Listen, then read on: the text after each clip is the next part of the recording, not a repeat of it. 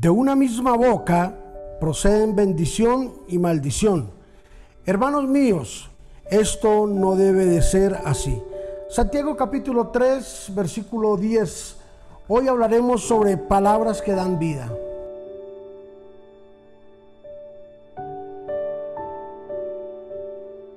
El poder de la vida se concentra específicamente en las palabras. En este texto que hemos leído en este día, vemos dos cosas importantes, la lengua y las palabras.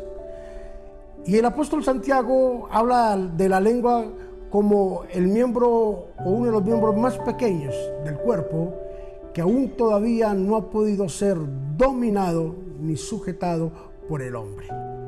Es un, es un miembro que aún todavía el hombre no ha podido tomar el control de él. Y lo segundo que habla en este texto de las escrituras es sobre las palabras. A través de las palabras podremos desmontar ese gran tobogán que nos va a impulsar a las profundidades del infierno o esas palabras serán la escalera que se va a construir para llevarnos a la cima de la vida eterna. Todo depende de lo que salga de nuestra boca.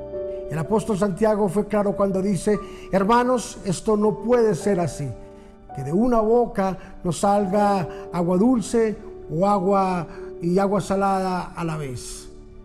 Debe de ser algo puro, tranquilo. Las palabras que nos dan vida serán las que nos reconfortan en nuestro diario vivir, en los dichos de nuestra boca. Es bueno hoy poder hacer un pare, un alto y pensar por unos momentos qué palabras hasta el día de hoy están saliendo de mi boca. ¿Son palabras que están edificando o son palabras que están destruyendo? ¿Son palabras que me llevarán a otro nivel o me harán descender a una profundidad de la cual ya he salido. Las palabras son las que nos dan vida. La Biblia nos enseña de que Dios lo hizo todo a través de su palabra, su palabra. Creó todo a través de la palabra. Y ahí lo importante que nosotros entendamos el poder de los dichos de nuestra boca. A veces nos quejamos porque las cosas no salen bien. A veces nos quejamos porque no salen las cosas como queremos pero es los dichos de nuestra boca, los que han profetizado y los que han dictaminado un destino para nuestra vida.